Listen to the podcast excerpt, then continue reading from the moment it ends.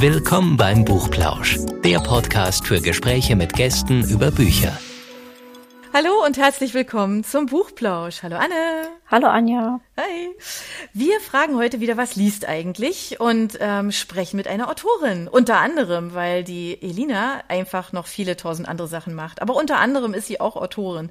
Und weil wir so neugierig sind auf das, was sie tut und weil das, was sie tut, wir wissen natürlich schon ein bisschen was, so besonders ist, ähm, haben wir uns sehr gefreut, dass sie unserer Einladung gefolgt ist und sagen jetzt einfach mal Hallo Elina. Hallo, Hallo Anja und Anne und alle anderen, die zuhören. Hallo. Hallo Elina. Elina Penner hat ein wunderbares Buch geschrieben, das heißt Nachtbären. Und bevor wir da aber, um euch da gleich mal so abzuholen, ne, darum geht's unter anderem. Aber das hast du jetzt geschrieben und du bist ja nicht schon immer Autorin, sondern du hast ja in deinem ganzen Leben vorher verschiedene Dinge gemacht. Wie bist du zum Schreiben gekommen? Zum Romanschreiben spezifisch? Ja, aber auch generell. Also du, du, ja, du hast ja auch einen Blog ja. und du, du bist Speaker und es sind ja viele Dinge, die da zusammenkommen. Ja. Aber was hast du, also was hat dich eigentlich dazu gebracht, all diese Dinge zu tun? Das hat, glaube ich, so in der Form noch keiner gefragt dieses Jahr. Ich, ähm, was hat mich dazu getrieben? Vielleicht auch so dieses Gefühl, dass ich in Anführungszeichen nichts anderes könnte. Ähm, aber das ist so alles, was irgendwie mit Schreiben zu tun hat, im weitesten Sinne hat sich als roter Faden durch das Berufsleben mhm. gezogen.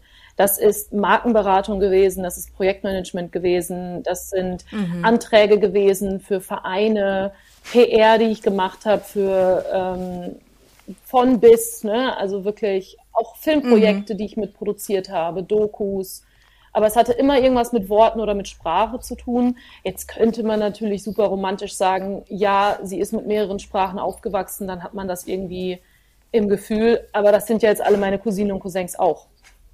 Die schreiben nicht. Also von daher, ähm, ja, also ganz romantisch ist es sicherlich die Liebe zum Wort. Das klingt wunderbar. Ja, du hast gerade eben schon schon so anklingen lassen, äh, mehrere Sprachen. Wie viele Sprachen sprichst du denn? Es gibt diesen Witz, dass Europäer dann immer sagen, oh, ich kann nur zwei Sprachen, aber können sich irgendwie auf sechs Sprachen verständigen. Und ein Amerikaner würde sagen, mhm. ich spreche fließend Spanisch und kann irgendwie bis zehn zählen. Ne? Ich glaube, ich kann, ich könnte überleben auf Französisch und Russisch. Mein Englisch ist eigentlich meiner Meinung nach besser als mein Deutsch, weil ich es auch sehr lange studiert habe und weil mhm. ich dort auch gelebt habe ein paar Jahre. Und ich habe einen anderen Zugang zur englischen Sprache, aber vor allen Dingen halt zum amerikanischen als zum deutschen. Ähm, meine Muttersprache ist Plotdeutsch. Auf Englisch heißt es Low Mennonite German, also mennonitisches Niederdeutsch. Ähm, das ist die Sprache, mhm. die ich auch ausschließlich ungefähr bis zu meinem dritten Lebensjahr gesprochen habe. Und dann habe ich Russisch im Kindergarten gelernt und auf dem Niveau ist auch ungefähr mein Russisch, also auf dem einer vier-, fünfjährigen. Ähm, ich bin okay. in den oberen zwei Prozent von Duolingo weltweit. Äh, möchte ich dazu okay. sagen. Also mein Russisch wird immer besser. Aber ähm, ja, das, was sind, ach so, ja genau, und ich habe ein bisschen Koreanisch gelernt im Studium, also ich könnte da, glaube ich, auch ähm, zumindest ein bisschen lesen, und wenn ich vorher ein bisschen üben würde, könnte ich da auch ein bisschen überleben. Aber jetzt nicht so aus dem Stegreif. Wenn ihr mir jetzt jemanden da hinsetzt, könnte ich mit dem nicht ja. Koreanisch sprechen. Das sind die Sprachen, mit denen ich. Aber das ja. sind ja, das sind ja 100 Ansatzpunkte für Geschichten, ja. Also, das ist ja, das ist ja unglaublich. Aber wo haken wir da jetzt als allererstes ein? Äh, vielleicht, am Russisch bleibst du offensichtlich dran. Ja, weil ich, ähm, ich es irgendwo dann auch eine Verschwendung von Ressourcen quasi finde. Ich glaube, ich bin ein extrem pragmatischer Mensch. Also ich glaube sowohl von der Persönlichkeit, aber auch vom, ähm, vom kulturellen her. Und mhm. die Sprache muss ja irgendwo sein. Ich konnte die ja mal. Also ich konnte sie gut genug, dass ich mhm. mein, meine kleinen Kinder können sehr, sehr gut sprechen. Also wenn ich ungefähr so gut Russisch könnte wieder, dann wäre das fantastisch. Ähm, ich habe im Studium dann Kurse belegt, um einigermaßen lesen und schreiben zu können. Das ist jetzt vorhanden, aber ich lese keine Bücher auf Russisch, natürlich nicht. Ne? Und mhm. ähm, ja, also das ist so ein Ding, wir haben das ja zu Hause nicht gesprochen. Also deswegen gab es keinen Bedarf mhm. für meine Eltern, die Sprache mit uns zu sprechen als wir in Deutschland waren. Die haben halt mit uns Plotitsch gesprochen. Bis heute. Mhm. Aber das ist, das ist ja aber auch einigermaßen, ich sag jetzt mal für den Außenstehenden, der nicht zu eurer Familie gehört, ähm, auch einigermaßen exotisch, ja. weil das sprecht ihr wahrscheinlich tatsächlich nur untereinander. Ja, auf jeden Fall. Ähm, das Im Laufe des Jahres habe ich natürlich jetzt viele Leute kennengelernt oder auch Organisationen oder Kulturschaffende, ähm, mhm. die dann wirklich auch mit einer Selbstverständlichkeit auf mich zukommen. Und das ist dann immer ganz seltsam, mhm. außerhalb dieses Hobbit-Kreises quasi diese Geheimsprache mit mir fremden Menschen zu sprechen. Ähm, aber ansonsten ja, klar, das ist eine Sprache, die, die du zu Hause sprichst. So wie du halt vielleicht Dialekt noch mehr sprechen würdest, wenn du irgendwie aus Baden-Württemberg, Bayern oder mhm. woanders herkommst. Ja. Aber Russisch und Französisch hattest du gesagt, ähm, liest du jetzt nicht oder arbeitest nicht in den Sprachen. Also pflegst du die so bewusst noch, indem du immer, okay. also. Wir waren, wir waren in Frankreich ähm, im Urlaub ein paar Mal auch und da war ich sehr überrascht. Also Shoutout an meine Französischlehrerin ähm, dass wie gut mein Französisch noch war. Ähm, das war eine große Überraschung, aber nee, ich habe mit dem Abi noch einmal Sartre gelesen im Original und das war's. Also dann, dann nein. Ja. Okay. Das ist ja auch nicht ganz Trotzdem leicht, ne? eine Leistung. Hätte ich nach der Schule ja, nicht lesen können. Nee, nee, in der Schule, äh, zum Abi. Das war Teil der, ja, genau, in der Schule. In der Schule. Ne? Ja. Les yeux sont faits. Die, die Würfel sind gefallen, werde ich nie vergessen. Mhm. Gibt auch einen ganz tollen Psycho-60er-Jahre-Film darüber. Ja. Ich wollte gerade sagen, oder? Da, da, da klingelt es jetzt irgendwie. Ist das nicht auch das Buch, ja. wo äh, die Hölle sind die anderen? Das Zitat, kommt das nicht aus dem Buch auch? Kann, ich weiß es nicht, ich möchte nichts Falsches Es gibt ja bestimmt auch so ZuhörerInnen, die das alles toll verbessern können. Ja, das kann uns ja mal jemand schreiben ja, genau. da draußen. Also wenn du, der du das jetzt hörst und sagst, ist doch klar, das Zitat ist aus, dann schreib uns das gerne. Wir sind ganz offen und neugierig, ja. ja? Wir können das jetzt gerade nicht so klären. Ähm, okay, und du hast aber, du hast aber eben auch erwähnt, dass du auch äh, Koreanisch ähm, gelernt hast. Wie kam es denn dazu? Oh, das hatte persönliche Gründe. Das ist ja auch nicht so selbstverständlich. Nein, das ist nicht selbstverständlich. du bist äh, nee, das also das hatte persönliche Gründe, aber äh, dann war ich da irgendwie drin und Koreanisch wird interessanterweise von der UN benutzt, um Völkern und Gruppen, die keine Verschriftlichung ihres Sprachsystems haben, äh, das zu geben, weil das koreanische Schriftsystem ist ja quasi absichtlich erfunden. Die damalige mhm Kaiser-König-Person, Gott, ich zitiere jetzt von einem Kurs, der 15 Jahre her ist, ähm, hat das nämlich, weil das Chinesische dem eigenen Volk zu kompliziert war und sie aber kein eigenes gutes Schriftsystem hatten, haben sie halt quasi ein eigenes entwickelt. Und es ist so klug und logisch, weil jeder Laut, so wie mhm. er da steht, auch so ausgesprochen wird. Und die Grammatik selber ist relativ easy also auch was Konjugationen und sowas angeht. Also vieles lässt sich übersetzen mit ähm, ich gestern schwimmen und sowas. Ähm, es ist jetzt sehr vereinfacht. Oh Gott, ich habe immer so viel Angst vor so Leuten, die dann äh, aber, aber, aber.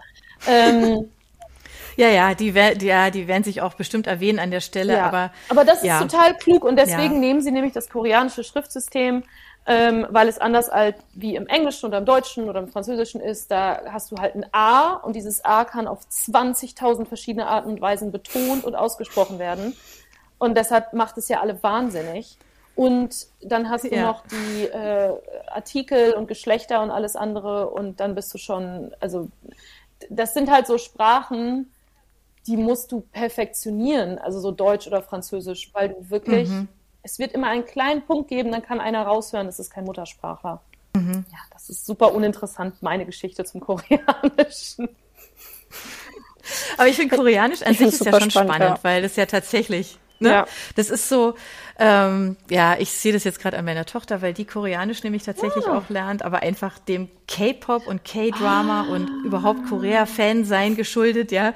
Und ähm, die freut sich halt auch. Die guckt halt auch nur noch solche Filme ja. und dann ist halt nur so ein englischer Untertitel und dann kommt die hier um die Ecke und schmeißt mir irgendwas an den Kopf. Und ich habe dann gesagt, okay, wa was genau ja. hast du jetzt gerade gesagt? Also gucke ich natürlich jetzt auch schon wieder, ne? Was, was heißt das eigentlich und wie ist es so? Und ich finde auch, es ist sehr eingängig. Ja, also wenn man sich darauf einlässt, ist das wirklich so, das ist anders als manch ja. andere Sprache. Viele englische ja, Begriffe, so. also Ballpen, weiß ich noch, heißt Kugelschreiber, Computer, Computer. Ja.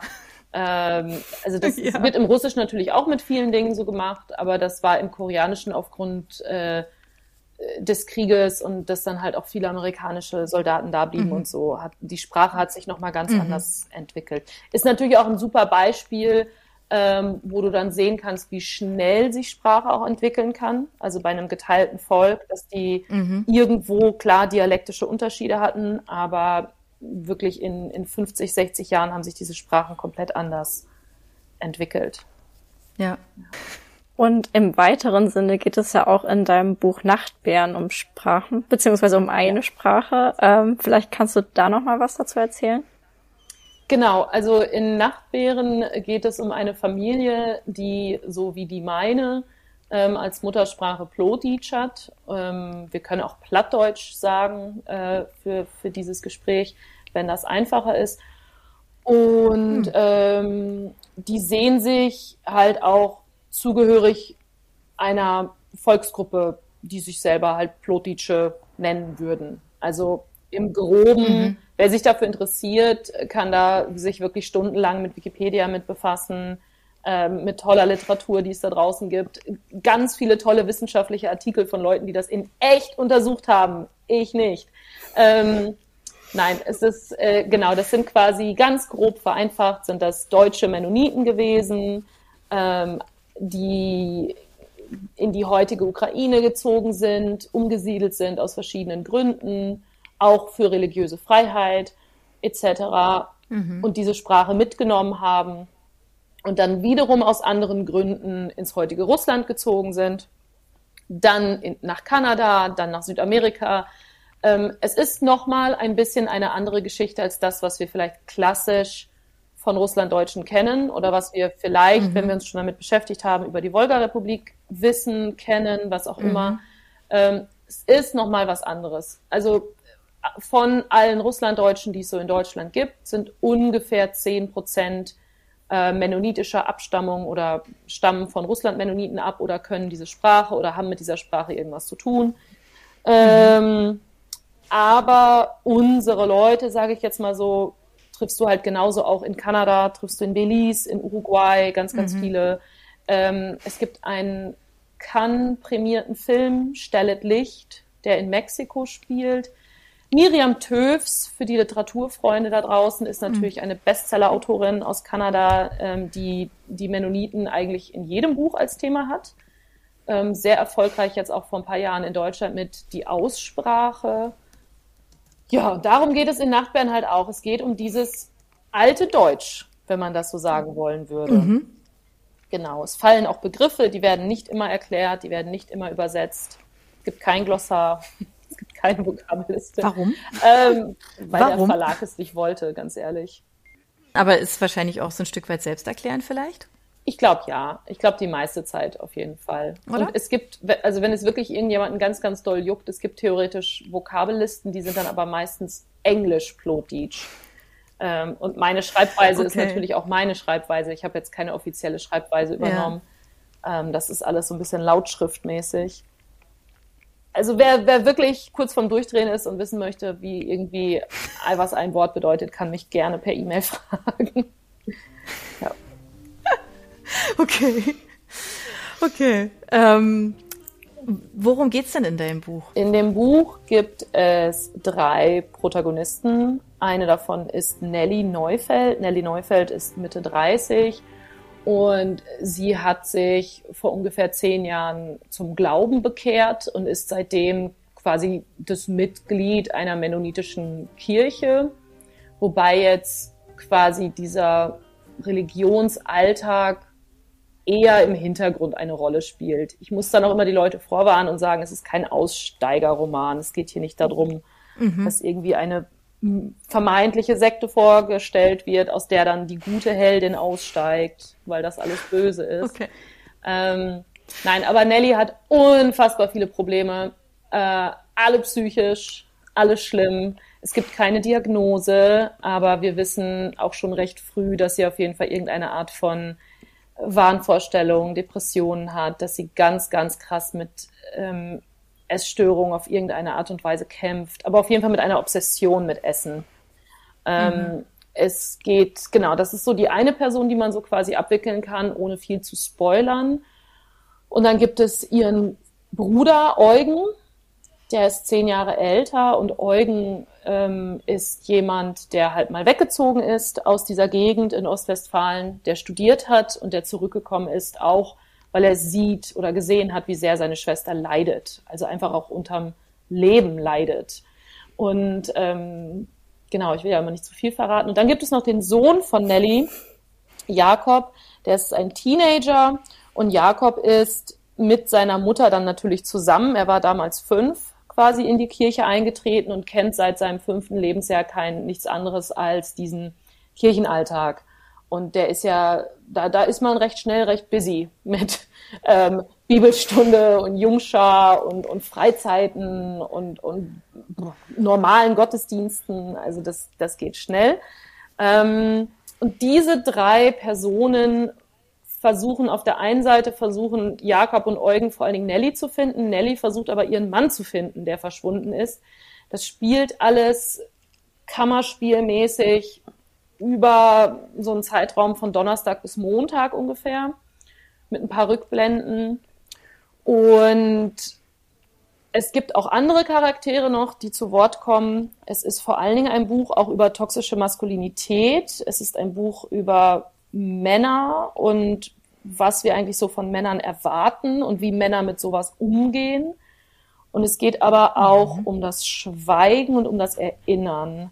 Eine sehr nette Buchhändlerin aus Osnabrück hat gesagt, es tut dem Buch nicht gut, es einen mennonitischen Roman zu nennen. Eigentlich ist es ein Familienroman, ähm, so wie mhm. wir alle quasi in unseren Familien uns anschweigen, wenn es Probleme gibt.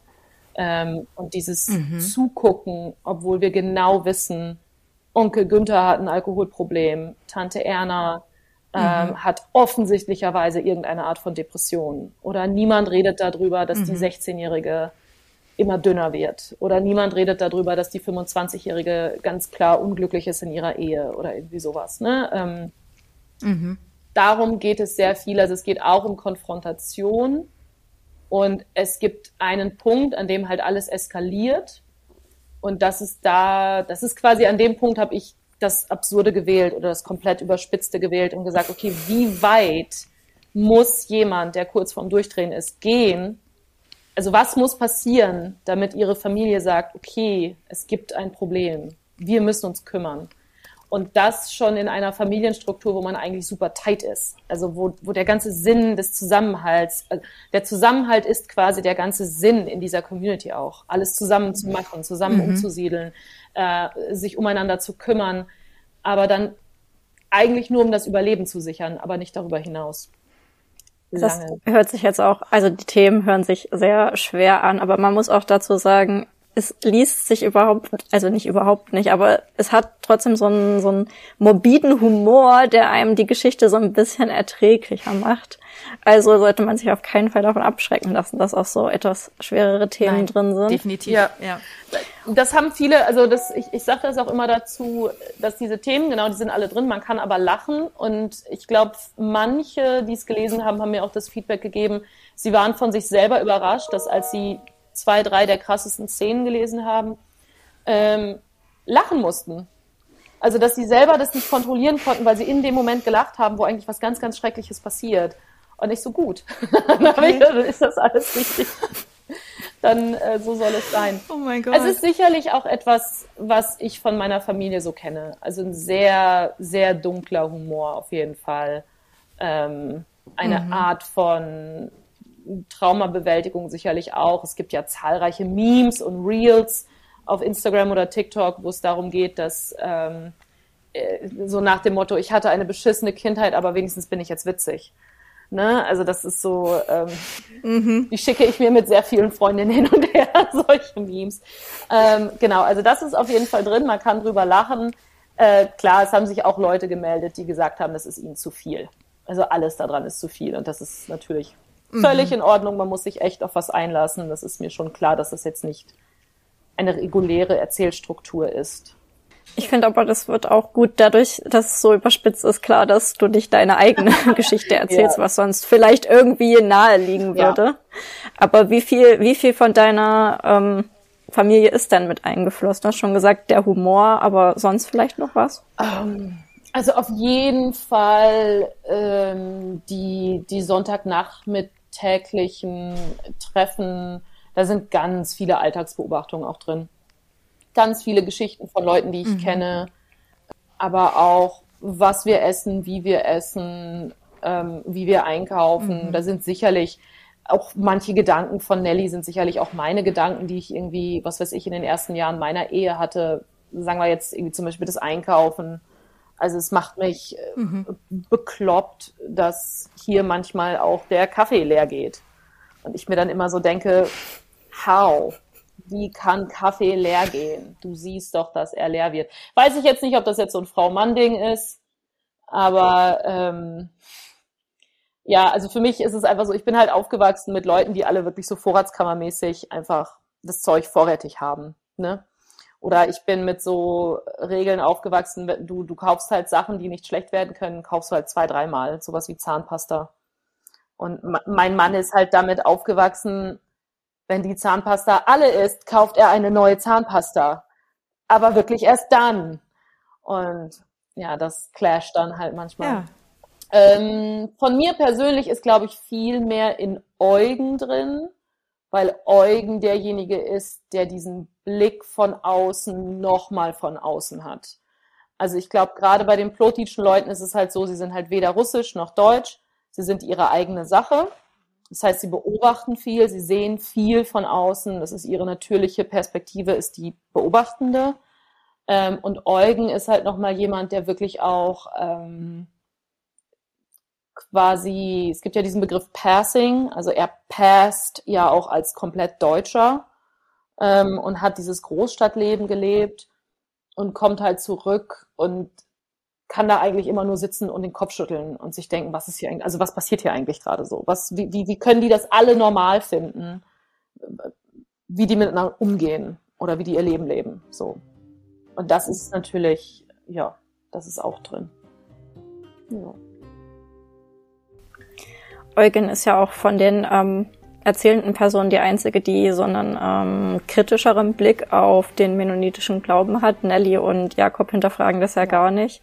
Ist es für dich auch eher so, dass du das hinterfragen würdest? Ähm, ich hinterfrage, glaube ich, allgemein kirchliche Strukturen ähm, und glaube, dass wir da in den letzten Jahren gesegnet worden sind, um in der Sprache zu bleiben, mit Dokumentationen auch zum katholischen Glauben, zur Rolle der Frau in verschiedenen Glaubensrichtungen. Wir haben ähm, unorthodox geschenkt bekommen, sowohl als Serie als auch als Buch. Ähm, und ich glaube, mhm. dass Kirche immer kompliziert wird, ähm, vor allen Dingen, wenn es mit Geld zu tun hat. Und mit sowas mhm. wie, das ist jetzt blöd, aber wenn irgendwie kleine Kinder gruppenweise auf irgendwelche Freizeiten verschifft werden und dann irgendwie Jahre später irgendwas rauskommt und so, ne? Also das ist äh, auch bis mhm. jetzt bei den Mennoniten, Baptisten, oder bei den Katholiken oder allen anderen ist, das ist, glaube ich, irgendwo egal. Aber so wie ich die Kirche in den 90ern wahrgenommen habe, war das vor allen Dingen für alle, die halt gerade frisch angekommen waren oder erst ein paar Jahre da waren, weil das halt, war das halt der eine Ort, ähm, an dem sie sich alle treffen konnten. Und ich finde, mhm. so etwas wie Kirche hat schon eine gute Funktion, um Menschen auch Routine zu geben, Anschluss zu geben. Ähm, Diana mhm. Kinnert hat ja auch viel zum Thema Einsamkeit bei der älteren Bevölkerung geforscht und setzt sich da sehr mhm. ein.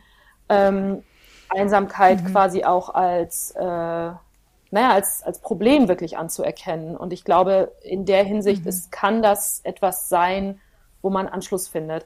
Und man muss halt wirklich bedenken, diese Leute, gerade die Mennoniten, die vorher dann in ihren Dörfern gelebt haben, da wo ich auch herkomme, ähm, das sind kleine, kleine Gemeinden gewesen. Die kannten alle gegenseitig sich selbst, ne, ihre Leute mhm. und die waren einfach so miteinander verbunden. Und dann kommen die hier halt an, kennen natürlich niemanden und, und alles ist anders und neu. Also die haben ja eigentlich dieses Bullabü-Leben gelebt, ne, was verherrlicht mhm. wird vom Prenzlauer Berg bei jeder Gelegenheit. Ähm, ja. Und komme hier an und alles ist halt irgendwie fremd. Ne? Und, und dann verstehe ich das schon, dass man dahin geht, auch um zu klönen, um sich auszutauschen, um diese Unterhaltung fortzuführen. Und das ist aber natürlich in diesen 30 Jahren äh, zu einem Imperium geworden von Kirchen, die immer größer wurden. Die haben, es gibt so viele private Schulen jetzt. Alles super, ne? Alles fantastisch. Aber das, das ist ja wirklich, das hat sich etabliert und, und ja, also alles aus eigener Kraft. Die kriegen ja keine, ähm, ne, die, wir sind ja steuerbefreit hier von ähm, Anfang an, weil es eine Freikirche ist. Und ja, aber diese Kirchen werden halt immer größer, ne? Das ist beeindruckend. Hast du denn schon ähm, Ideen für ein neues Buch? Und wenn ja, wird es wieder in eine ähnliche Richtung gehen? Also sich auch wieder mit den Bloatdeed beschäftigen? Ich, ja, nein. Das nächste Buch kommt tatsächlich im Herbst raus. Das ist, wird aber eine Sammlung von Texten von mir sein. Ähm, zum mhm. größten Teil halt Richtung quasi Elternschaft aus migrantischer Sicht. Einfach mhm. eine Sammlung von Essays, Aufsätzen etc. Lustig. Ja gut, du schreibst ja, ja, da auch tatsächlich ja viel in der Richtung, ne? Ob das jetzt Hauptstadtmutti ist oder Migrantenmutti-Kolumne oder so. Da passiert ja sehr viel und ähm, das kann ich also euch da draußen nur empfehlen, weil ähm, das ist sehr cool Danke. zu lesen. Macht mir auch sehr viel Spaß. Ja, das wird das. Ja, ja also ist es, ist es so ein bisschen, leitet sich das so ein bisschen daraus ab, dein genau, Buch? Das, das sind teilweise Themen? die Themen, mhm. das ist, kommen neue Themen dazu, ob es jetzt irgendwie Nachhilfe ist, Friseurbesuche, Zuckerkonsum, Fernsehkonsum, was hatten wir jetzt letztens noch? Mhm. Das Sackkleid ging auch sehr gut ab. Ähm, mein Mann besteht darauf, dass es ein Kapitel gibt nur zum Thema Hausschuhe. Äh, den, den Gefallen ah, kann ich ihm gerne okay. tun. Ähm, die Geschichte dahinter ist? Dass es dieses Klischee gibt, dass Deutsche so Hausschuhgeil wären, aber das kann ich so nicht bestätigen. Olga Grasnova hat das ganz toll in ihrem Podcast mit Christoph Arment äh, vom Zeitmagazin gesagt, dass sie glaubt, mhm. dass die Deutschen die Schuhe nicht ausziehen, wenn sie in ein Haus gehen, ähm, weil sie ihre Böden nicht selber wischen. Und deswegen ist es ihnen egal. Okay. Ähm, es gibt Oh, es okay. gibt so Sachen wie, also zum Beispiel nur der kulturelle Hintergrund, bei uns ist es so, Schuhe werden ausgezogen. Also sofort. Mhm. Und es geht auch nochmal eine Stufe weiter. Ich bin auch voll so aufgewachsen und das können teilweise meine türkischen, nigerianischen, ich weiß nicht was, Freunde, schwarzen Freunde bestätigen. Keine Straßenklamotten auf dem Bett. Also das ist so wirklich so dieses, mhm. wenn du nach Hause kommst, ziehst du deine Schulsachen aus, aber vor allen Dingen auch Erwachsene ziehen entweder eine Jogginghose an oder im Falle meines Vaters läuft in Boxershorts den ganzen Tag rum. Aber es gibt diese Vorstellung mit einer Jeans, mit der ich in der U8 gesessen habe und dann im Büro gesessen ja. habe und dann bei einem Restaurant gesessen habe, damit nach Hause zu gehen und mich ins Bett zu legen. Oh, tut mir alles weh.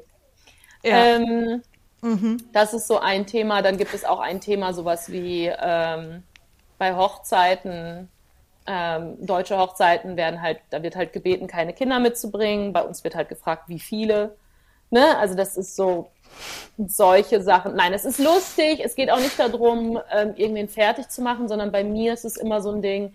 Ich bin ja beides. Also ich bin weiß, ich mhm. bin blond. Kein Mensch guckt mich an und sagt, oh, Migrantin. Ähm, aber ich habe trotzdem das klassische Migrantenlife halt gehabt, inklusive Asylantenheim, inklusive Auffanglager. Meine Eltern mussten genauso zur Sprachschule. Mhm. Ähm, und das waren natürlich auch Millionen andere, die das durchlebt haben. Also mhm. die Traumata bleiben die gleichen, nur halt ohne Rassifizierung oder Diskriminierung. Ähm, das Ding ist, und natürlich viele Dinge, die man so beobachtet. Also ein Kapitel, da geht's halt auch, da gibt's ja auch die Kolumne dazu, ähm, um Einschulung. Also warum gibt es in Deutschland diesen Ranzenfetisch? Ähm, und ne, also so dieses, warum kostet ein Schulranzen ja. 300 Euro? Warum kostet eine durchschnittliche Einschulung 500 Euro? Das ist krank. Klar, Man kann Ranzen gebraucht kaufen ähm, und, und, und günstiger kaufen, das ist alles möglich.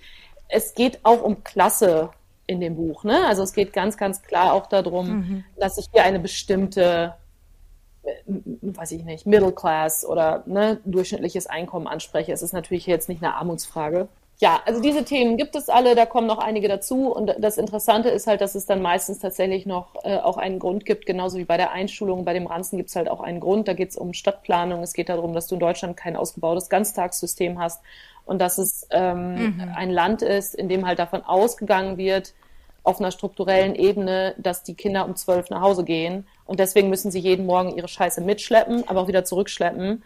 Es gibt kein Spinnsystem, also Gesamtdeutschland so ausgebaut. Ich, mir ist vollkommen bewusst, danke, liebe ZuhörerInnen, ähm, dass es natürlich Schulen gibt mit Spins und Ganztag, aber nicht, man geht nicht davon aus, sondern das muss dann irgendwann beantragt genau. werden und so, sondern man geht davon aus, dass Ehen heteronormativ sind und dass die Frau, wenn es hochkommt, 20 Stunden arbeitet und um 12 zu Hause ist. Gerade für Grundschulkinder die Grundschulfalle ist ganz, ganz heftig, weil nämlich alle daran gewöhnt sind, dass wenigstens die Kitas bis ungefähr 16 Uhr aufhaben. Manche länger, manche kürzer. Mhm. Aber Grundschule, wenn du keinen Ganztagsplatz hast, bist du um 12 Uhr am Arsch. Und das passiert einigen. Ja. Auch bei uns sind die Ganztagsplätze nicht garantiert. Die werden ausgelost. Also mhm. Das ist nämlich ganz schön schwierig, ne? Also wenn es die gibt, den überhaupt so. zu kriegen, also so ein Platz, ja. Das ist ja, das ist ja wirklich echt ja. eine Challenge, ja. Und ja, da gibt's halt einfach, ähm, ja. Ich erinnere mich noch gut. Als, als die Kinder klein waren, oder? Ja. Ja, weil ich, ich weiß tatsächlich noch, also ähm, so wirklich, also wir, ich verstehe mich sehr, sehr gut mit meiner Schwiegermutter und ich habe sie wirklich sehr gern, ja. Aber die hat damals, als unsere Kinder waren wirklich beide in der Kita und ähm, die hat bis 18 Uhr aufgehabt und man konnte flexibel mhm. abholen. Also da gab es keine festen Abholzeiten oder so. Das war also sehr, sehr entgegenkommend einfach für jemanden, der voll arbeitet. Und, ähm, und dann kam die Schule, dann kam Grundschule und unsere Grundschule war mhm. genau so. Also die haben das einfach nicht angeboten, ja. Und ähm, dann hat meine Schwiegermutter damals gesagt, weißt du, das macht ja hier auch so. keiner. Also so lange arbeiten ja. wie du. Weißt du, wie sind wir doch einfach mittags zu Hause? Das ist doch auch in ja. Ordnung so. Und dann habe ich gesagt, ja, also ja, derjenige, der sich dafür entscheidet, für den ist es toll, aber für mich halt nicht. Ja. Ich habe dann damals gesagt, ja, wie soll ich denn da meinen Job machen? Das geht ja, ja gar nicht. Also den hätte, hätte ich aber grundlegend, also wirklich massiv grundlegend damals etwas verändern müssen. Und ich habe mich gefragt, warum? Ja. ja, aber warum muss ich das? Ja, also, ja, also hm? und wir haben ja dann eine andere. Lösung gefunden, Gott sei Dank, aber es war schwierig, ja, es war wirklich schwierig. Und ähm, wir waren sehr, sehr froh, ja, als wir dann diese Lösung ja. hatten. So, die eine tolle war. Also die war noch viel, viel besser als alles andere, was wir uns hätten träumen lassen. Aber eben wirklich auch dieses, ne, also nicht den Schulranz mit nach Hause nehmen und tatsächlich auch mal einen Vortrag ganz alleine machen, ohne Mama ja. und Papa. Ja, ähm, dass die lernen, alleine dazustehen und zu wissen, wie recherchiere ich denn oder wie mache ich was. Das ist ja auch so ein Ding. Also wie viel Selbstständigkeit ist eigentlich in den ganzen Themen überhaupt drin, ja. ja? Und ähm, das war eine abenteuerliche, abenteuerliche Zeit vorher. Also insofern ja. ja. Ja, dann ist es natürlich auch noch äh, ein großes Westdeutschland-Ostdeutschland-Thema. Ähm, da werden mir meine mhm. ostdeutschen Kolleginnen und auch Autorinnen-Kollegen, die sind immer die schnellsten und die ersten, die sofort sagen, das hatten wir alles mal. Wir hatten ein ausgebautes Ganztagssystem. wir hatten Kindergärten. Wurden alle dicht gemacht. Ähm, also nicht, nicht um hier in irgendeine Art von Ostalgie zu verfallen, sondern wirklich um einfach nur zu benennen, dass es natürlich äh, Dinge gab, die in den 90ern wie selbstverständlich geschlossen wurden. Ähm, und, und in den letzten Jahren tun immer alle so überrascht, warum das denn alles nicht funktioniert. So, huch, was ist denn los? Was mit den Krankenhäusern? Was mit den Schulen? Was? Menschen mögen keine mhm. Kinder in diesem Land? Da haben wir noch nie was von gehört. Ne? Also das ist so, ähm, also was ich zum Beispiel von den Schweden dann mhm. gehört habe, ist, dass die wohl alle die müssen die gleiche Schultasche haben oder sie kriegen eine Schultasche geschenkt. Wahrscheinlich diesen Fuchsrucksack da. Nein, aber ähm, äh, da kommt sehr viel Feedback. Und das Feedback ist halt nicht immer Russlanddeutsch, Türkisch, sondern das sind natürlich auch spanische Leute, die nach Deutschland ziehen. Das sind Amerikaner, die nach Deutschland ziehen und sich sagen, warum macht ihr mhm. das so? Was ist hier los? Und manche Sachen sind total geil, ja. ne? Ähm, und andere Sachen, genau. Und was ich nur kurz noch anmerken wollte, mit dem Ich bin beides. Ich war ja die Berlin-Mama mit der salzfreien Brezel und dem Holzspielzeug und boah, was habe ich mir alles für Scheiße ausgedacht, ähm, was ich alles nicht möchte. Also ich war nie ganz anti-Plastik, aber ich habe auf jeden Fall auch Vorschläge gemacht, so für Geschenke und sowas. Ähm, und ich muss sagen, dieser Umzug zurück in die Heimat hat einen natürlich sehr auf den Boden der Tatsachen zurückgeholt. Ne? Also das tut auch gut. Mhm. Wir reden immer von Bubbles und von Instagram-Bubbles und so, aber wir müssen natürlich gerade, auch wenn wir irgendwie in so einer gut situierten ähm, Bildungsbubble irgendwo in der Großstadt leben, es ist egal, ob das Köln oder Hamburg oder Berlin ist, ähm, und wir sind umgeben von Frauen und Müttern, die den gleichen Bildungsabschluss haben, das gleiche Einkommen haben, in einer ähnlich großen Wohnung leben. Ähm, das ist natürlich auch eine Bubble, ne? die, die uns dann beeinflusst, wie wir erziehen. Und wenn wir, mhm. so wie viele westdeutsche weiße Freundinnen von mir das erste Mal ein Baby halten und dieses Baby ist mein eigenes Baby, dann ja, dann hat man wahrscheinlich sicherlich auch erstmal Angst. Ne? Da bin ich halt anders aufgewachsen. Also da waren immer irgendwo Kinder und mhm. Schwangere. Irgendwer meinte letztens auch zu mir, mhm. sie hätte noch nie eine Schwangere gesehen, bis sie selber schwanger war. Sie, sie, sie wusste überhaupt nicht so, sie, sie wusste nicht, wie sich so ein Bauch mhm. anfühlt quasi. Sie hatte das noch nie gesehen. Mhm. Sind das die Themen, mit denen du auch, ähm, ich sag mal so, als, als Speaker gebucht wirst? Tatsächlich nicht. Ähm, ich komme ja ursprünglich aus der Markenberatung und ich mhm. werde viel gebucht oder wurde, weil das ist mit Corona alles ganz doll zurückgegangen. Ähm, ich habe eher was zum Thema Generationenkommunikation gemacht. Und zwar, mhm, ich okay. bin ja ein Klischee-Millennial. Wirklich, also Durchschnitt mit allem, ne? mit 10.000 Jobs in fünf Jahren. Und ich war in einem Start-up, Blog und Instagram. Also ich habe wirklich alle Klischees durch. ähm, und äh, habe quasi Firmen erklärt, was sie, wie sie Gen Z kriegen können. Äh, Generationenkommunikation. Es ist ein sehr interessantes Thema. Ähm, mhm. Ich liebe Gen Z. Ich liebe alles, ja. was die machen. Ich finde Millennials ähm, so anstrengend wie alle anderen auch, glaube ich. Ähm, und Gen Z ist da wesentlich pragmatischer. Ja. Okay. Also zum Beispiel Millennials sind für mich auch nur ähm, grüne Boomer in Anführungszeichen. Also die trotzdem genauso ans Handy gehen um 20 Uhr oder irgendwie, wenn irgendwer denen eine Mail an einem Sonntagvormittag schickt. Also ich tue das alles. Das ist furchtbar. Und wenn die mir eine Mail auf den Sonntag schicken, dann antworte ich auch. Und Gen Z mhm. ist da weiter. Die sind dann wirklich so, die, also wir wollten ja die Work-Life-Balance und Gen Z möchte mhm. quasi äh, die Work-Life-Separation. Also die wollen das noch getrennter haben. Mhm. Das ist mhm. natürlich jetzt alles sehr allgemein, ne? Und dann musst du in Deutschland immer quasi ja, fünf bis zehn Jahre, ja. die sind immer quasi fünf bis zehn Jahre später. Und meistens werden dann eher so die amerikanischen Gen Z-Leute untersucht. Aber für deutsche Unternehmen war das sehr, sehr interessant, weil hier geht es um das ganz, ganz große Thema, was sie in, in den USA halt nicht haben. Das sind Auszu, äh, Ausbildungsplätze. Also wie kriegen mhm. wir Auszubildende und wie erreichen, wo erreichen wir die? Und das sind dann wirklich große ja. Firmen, die machen Zeitungsannoncen für ihre Ausbildungsplätze. Und die haben dann zum Beispiel so, du, du kommst einfach nicht auf die Karriereseite. Äh, also ne, wenn du auf deren Website gehst, musst du über eine Minute klicken und klicken, bis Suchen. du da überhaupt hinkommst. Mhm. Und dann ist Gen Z halt schon draußen. Und sagen sie, nee, dann nicht. Ja. Also äh, verständlicherweise. Und ähm, dann musst du dann bei manchen, gerade auch sowas wie Bertelsmann und so, die haben ja dann so ein eigenes Portal, wo du dich auch erstmal anmelden musst. Du siehst die Sachen teilweise erst, nachdem du deine ganzen Daten abgegeben hast. Ähm, genau, nein, dafür wurde ich eher gebucht. Ähm, Moderationen werde ich mhm. gebucht. Ähm, ey, von bis, keine Ahnung auch Buchsachen. Ich habe jetzt auf der Frankfurter Buchmesse zum mhm. ersten Mal eine sehr große Premiere moderiert. Ähm, das war auch interessant. Aber das ist echt. ich weiß nicht, irgendwie kommen da, ich glaube, das ist halt viel mit Empfehlungen und dadurch, dass ich bei Bastei mhm. Lübbe und bei Bertelsmann war, sind da einfach noch viele Kontakte, die dann sagen, mhm. nehmt die. Also ich glaube, das Interessante ist auch, dass ich da quasi so ein Multileben irgendwie lebe. Ich bin ganz, ganz oft in Räumen oder sozialen Situationen, wo die Menschen, wenn sie mich kennen, weil ich ein Buch geschrieben habe, keine Ahnung von Hauptstadtmutti haben oder von Instagram. Null. Das noch nie gehört haben und das auch nicht greifen können.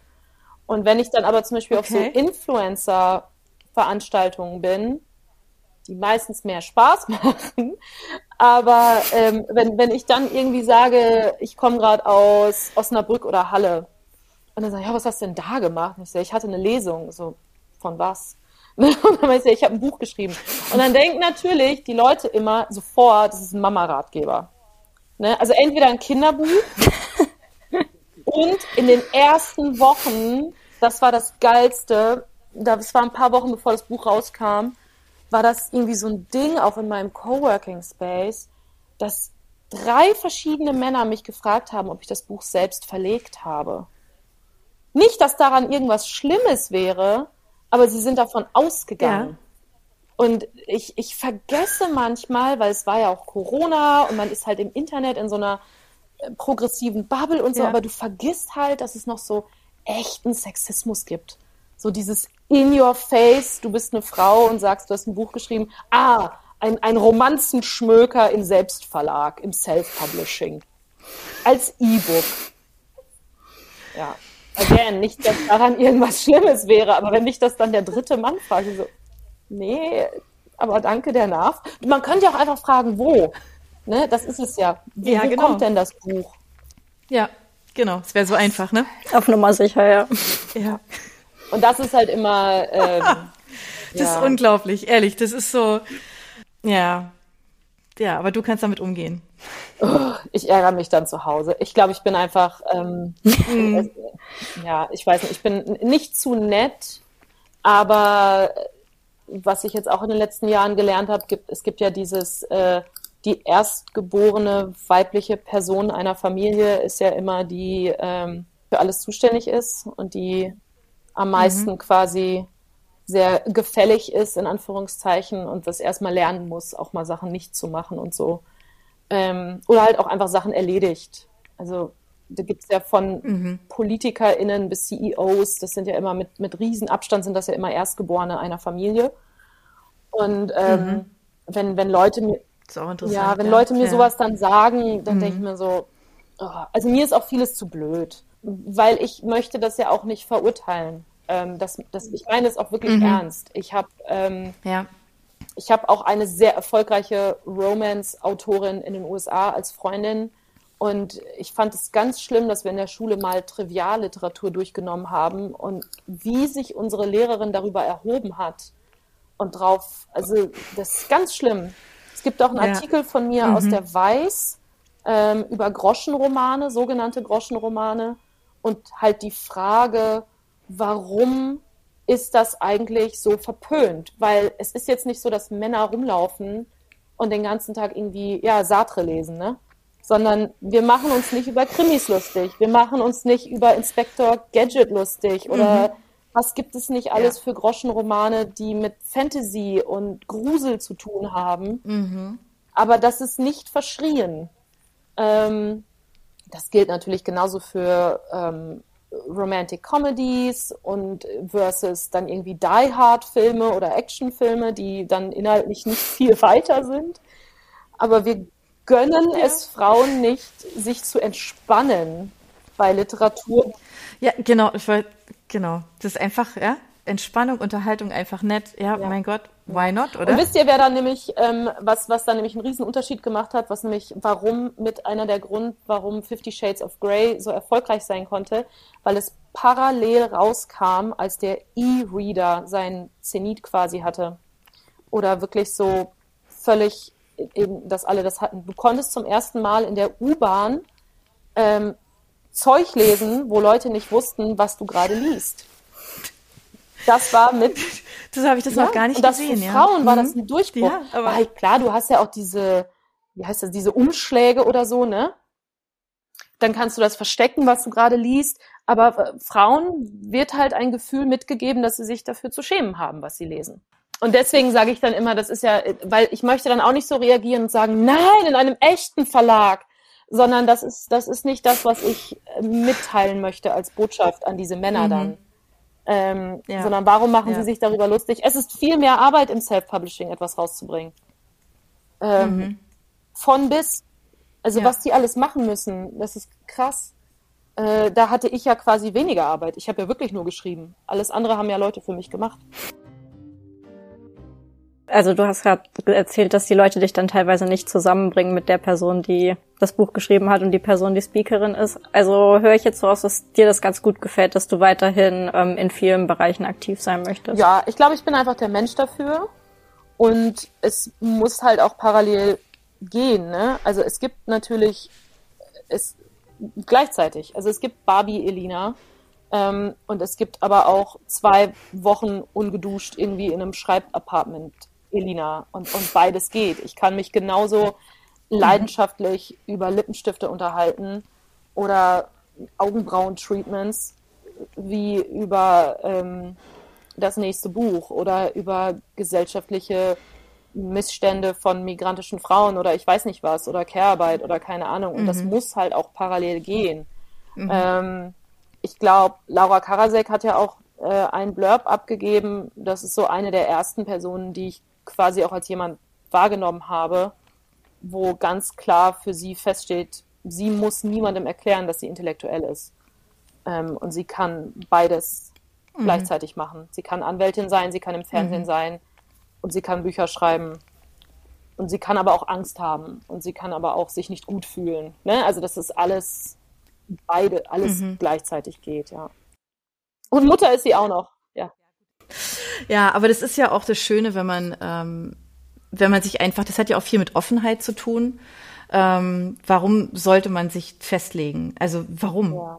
Also niemand müsste das theoretisch. Also es sei denn, man erfüllt, man findet da jetzt da seine Erfüllung drin. Aber eigentlich ist es ja gerade schön, also neugierig zu sein auf alles, was da, was da draußen passiert, ähm, damit umzugehen, ja, und unterschiedlich die Themen zu setzen. Und ähm, ja. Ich lerne also, ja auch viel. Also ja, ja, genau. Not? Und ja. ich ich lerne ja dann auch immer Leute kennen, ich lerne Geschichten kennen, ich, ähm, ich kenne natürlich auch AutorInnen, mhm. die wirklich quasi von morgens bis abends schreiben und eigentlich arbeitstechnisch seit ihrem Abi oder seit ihrem Erzähl-Schreibstudium ähm, nichts anderes kennen als das Recherchieren und das Aufschreiben. Mhm. Und ich sage immer so, also am meisten habe ich wahrscheinlich beim Kellnern gelernt oder als ich Hostess war für Hertha BSC.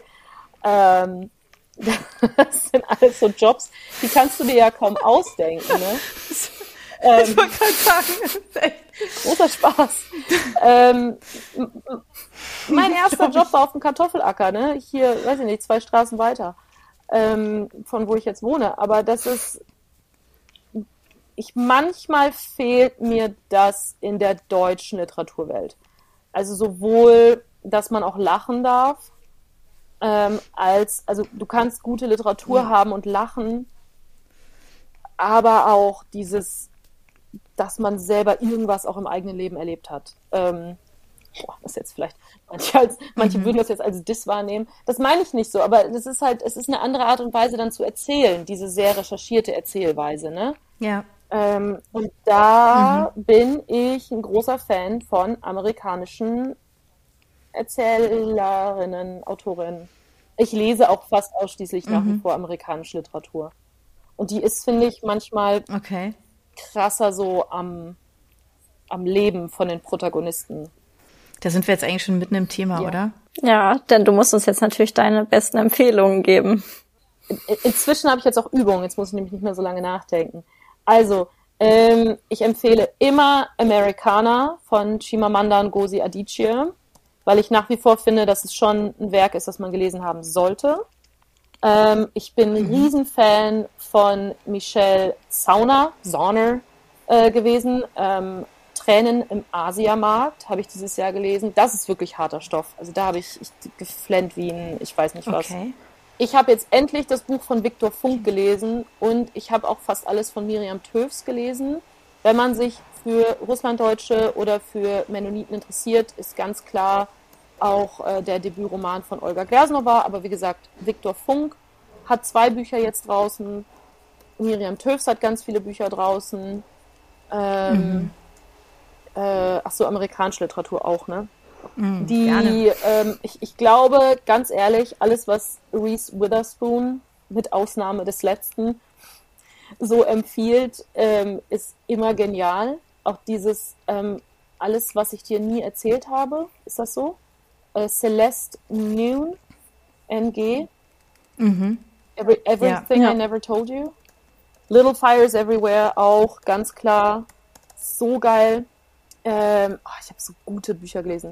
Ah, ich fand richtig gut Fremde Freunde von Max irgendwas im Kein und Aber Verlag. Das ist geil. Das ist für mich auch so ein ja. richtig geiles Ferienbuch, Urlaubsbuch. Ähm, da äh, fahren, und alle lachen jetzt, die zuhören, aber da fahren Eltern zusammen in Urlaub mit ihren Kindern in ein Ferienhaus, die sich alle nur vom Elternabend kennen. Mega. Oh mein oh Gott. Gott. Das ist so gut. Es ist aber auch ein bisschen scary. Also es passieren auch Sachen. Aber es ist auch sehr, sehr gut. Ich habe gerade Liebe ist gewaltig gelesen und fand es ganz toll.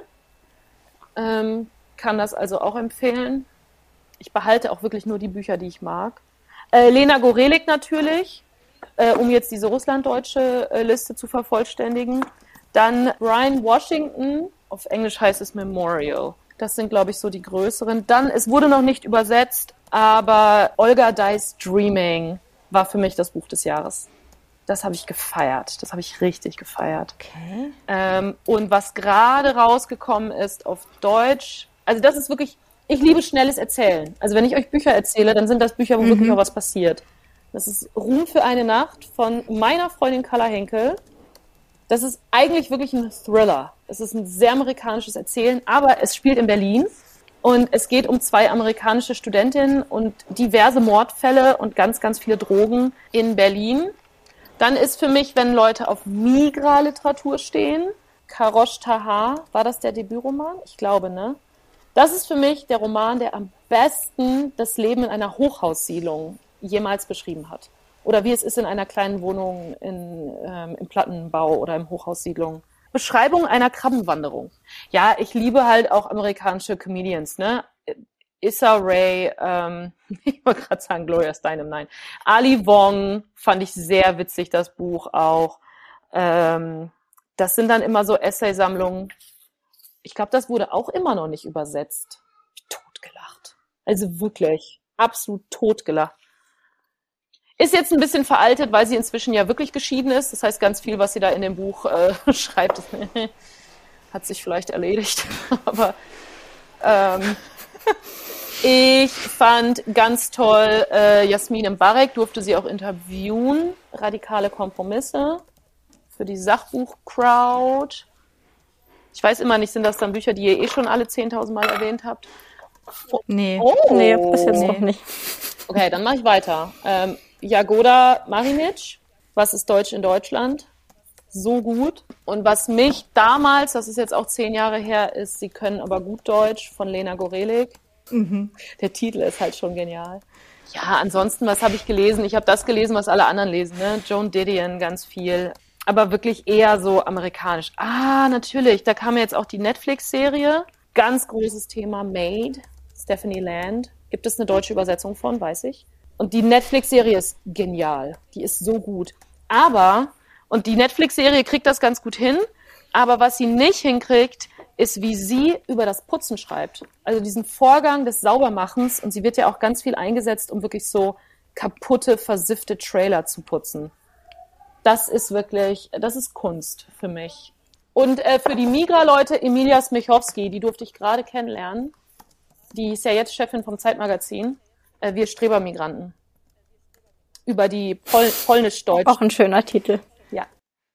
Über die polnisch-deutsche ähm, Aussiedler, die ja auch ähm, zum größten Teil in mhm. Berlin angekommen sind dann, aber die ja eine ähnliche äh, Aussiedlergeschichte haben wie wir. Das ist auf jeden Fall eine super Liste. oh, ich liebe diese Liste. ähm, Ja, ja also ich, ich, ähm, ich lese wirklich ganz, ganz wenig. Ich habe jetzt zum Beispiel, äh, das ist vielleicht. Echt jetzt? Den Eindruck so. kriegt man jetzt gerade nicht, aber. Was habe ich gesagt, dass ich wenig lese? Mhm. Ja. Ich glaube, weil ich das, ich lese jetzt wenig. Ah, ich lese wenig, ich lese wenig Deutsches. Ich habe auch als äh, Vorsatz fürs nächste mhm. Jahr, ähm, ich habe mich gerade aus allen Verteilern austragen lassen. Ich möchte keine Pressemitteilung mehr zu Debüts bekommen, zu ähm, wer gerade wichtig ist, wer gerade gehypt wird, sondern ich möchte zurück zu meinem alten Leseverhalten. Ich möchte in Büchereien mhm. gehen, ich möchte in Buchhandlungen gehen. Ich lese jetzt wirklich meinen Stapel hier ab, der hier noch liegt. Und ähm, ich kriege natürlich auch viele Bücher noch einfach so zugeschickt, aber ich komme in ganz viele Romane nicht rein, wenn die eine sehr mhm. nicht migrantische, weiße, westdeutsche Perspektive haben. Und das Geilste ist für mich immer noch so, das ist so ein Running Gag von mir. Es gibt immer nur zwei Versionen in diesen Büchern. Entweder die Protagonistin oder der Protagonist ist Journalist oder Autor. Immer. Oder erbt irgendwas. ja, aber wirklich. Oder die erben immer von irgendeiner Tante irgendwie 10.000, 20.000 Euro und dann haben sie irgendwie Burnout und fahren so wie in, man, will ja nicht öffentlich dessen. Aber ne, dann fahren die halt nach England oder Frankreich mit ihren 10.000 Euro und finden sich dann da. Also das finde ich auch nicht so spannend, mhm. weil das äh, cool. ähm, ja, also auch viele deutsche Roadtrip-Romane. Das ist irgendwie nicht so viel Realität. Das ist natürlich, ist es Erzählen, aber ja, da finde ich, ich habe gerade Narnia geguckt mit den Kindern zum ersten Mal, da finde ich irgendwie Narnia realistischer, ganz ehrlich. Ähm, ich habe niemanden, der mir jemals 20.000 Euro erben wird, das weiß ich. Niemand. Aber ach, vielleicht. Vielleicht. Ach so, nee, ich habe ja einen Deutschen geheiratet. Vielleicht hatte er noch irgendwann eine Großtante.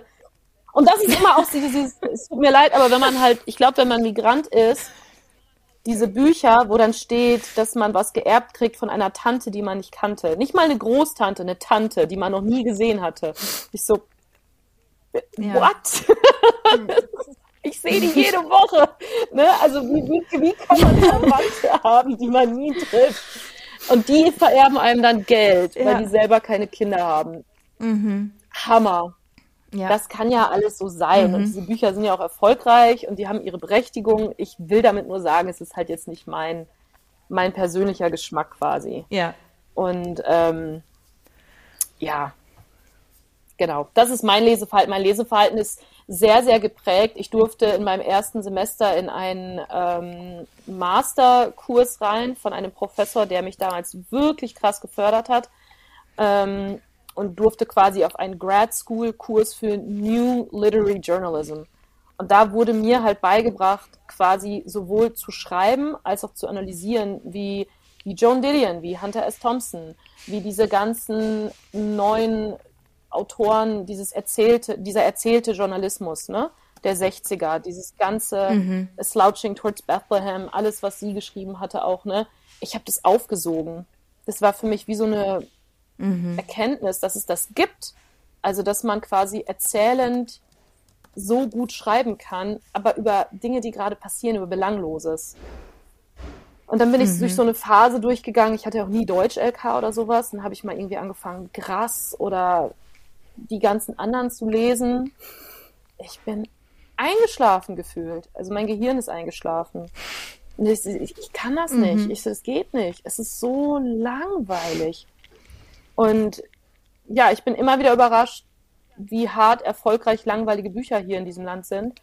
Ähm, weil das in Amerika nicht funktionieren würde. Aber es würde wirklich nicht. Die würden, wenn nee. du dir die New York Times genau. Bestsellerliste anguckst, dann ja. sind das Bücher, die in einem halben Jahr auch verfilmt werden oder eine Serie gemacht werden, weil die so geil geschrieben sind. Und die haben quasi einen anderen Anspruch an Unterhaltung und dass Bücher unterhalten dürfen das ist hier nicht, weil du hier immer noch, du hast so einen hohen Bildungsanspruch, ne? Also es ist sehr mhm. die Wertigkeit, das Ernsthafte. Also ich habe jetzt gut 40 ja. Lesungen gemacht dieses Jahr. Ich habe die Interviews und Podcasts nicht gezählt, aber es ist die Art und Weise, auch wie mit Literatur umgegangen wird, von einer Leserschaft, die so stark im Kontrast steht zu den Buchhändlerinnen und Bibliothekarinnen, die ich kennenlernen durfte. Also das sind nochmal hier fettes mhm. Shoutout an alle Menschen, die in der Bücherei arbeiten. Aber das sind, diese Menschen haben ein Herz aus Gold. Das ist nicht normal. Das sind die wundervollsten Menschen, die mir jemals untergekommen sind. Die lieben Bücher.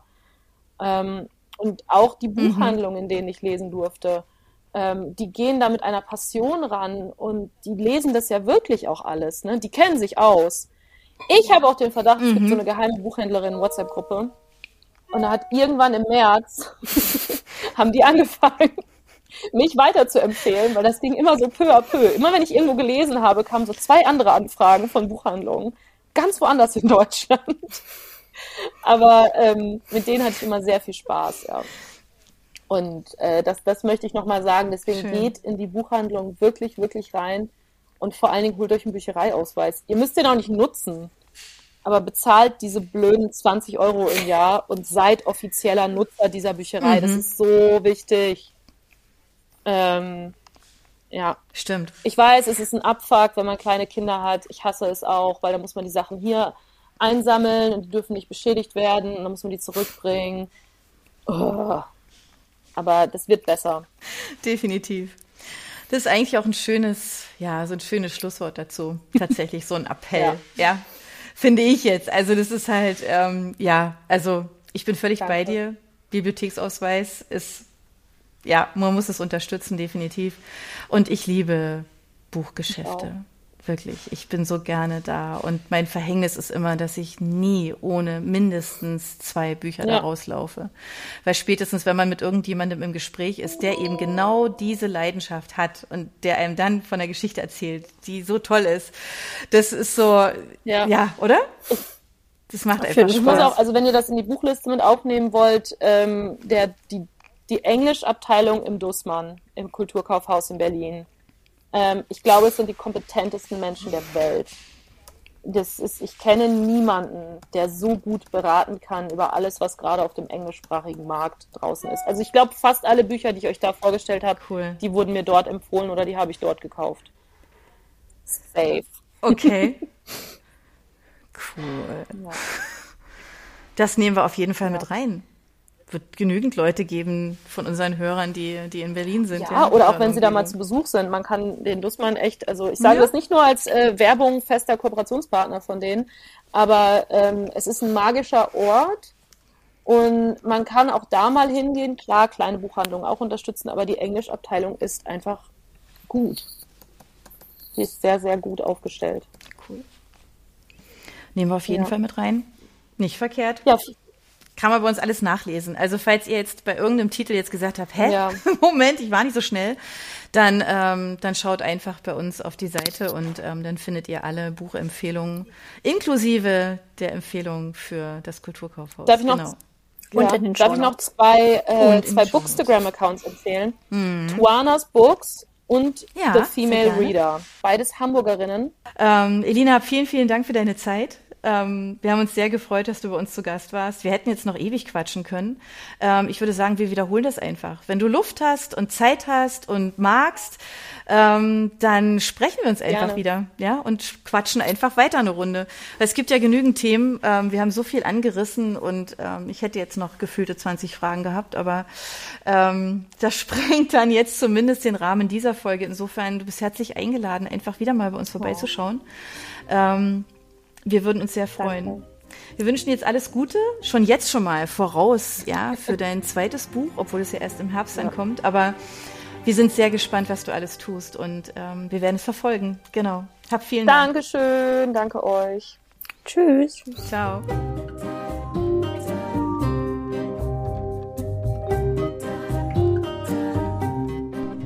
Für unsere Buchplauschhörer haben wir übrigens noch etwas ganz Tolles. Falls ihr nämlich jetzt gerade nach dem richtigen Hörbuch sucht, dann könnte Bookbeat eine gute Idee sein.